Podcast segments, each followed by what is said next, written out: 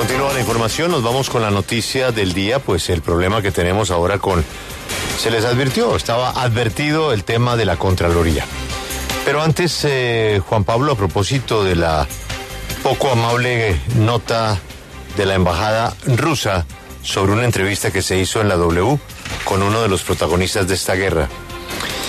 Yo no sé qué otros medios, me imagino que harán el esfuerzo que hemos hecho nosotros de estar en Ucrania, ¿no? De estar en Rusia, de tener corresponsalía permanente.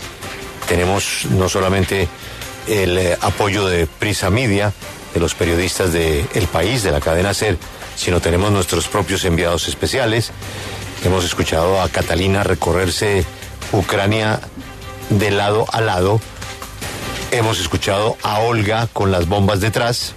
Hemos escuchado a Hansen desde Moscú tratamos de presentar todas las caras de la noticia y pues uno de los protagonistas que ha sido contactado por medios tan importantes como France 24, como Al Jazeera, como CNN, pues pasó por estos micrófonos, la famosa Legión Rusa.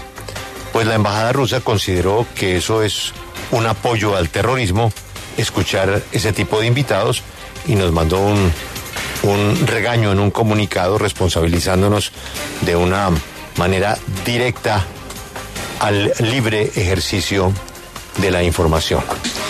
Sobre ese tema, quiero agradecer a la Agremiación Iberoamericana de Prensa Independiente.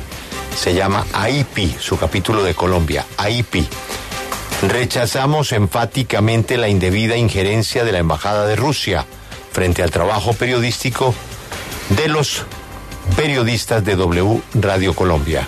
Una carta que atenta contra el periodismo y la libertad de prensa es asunto de todos. Agremiación Iberoamericana de Prensa Independiente. A propósito, Juan Pablo, ¿hay alguna nota de la FLIP? No, señor. Hasta el momento no ha habido ningún tipo de publicación o de o de comentario por parte de la Fundación para la Libertad de Prensa al respecto. Bueno.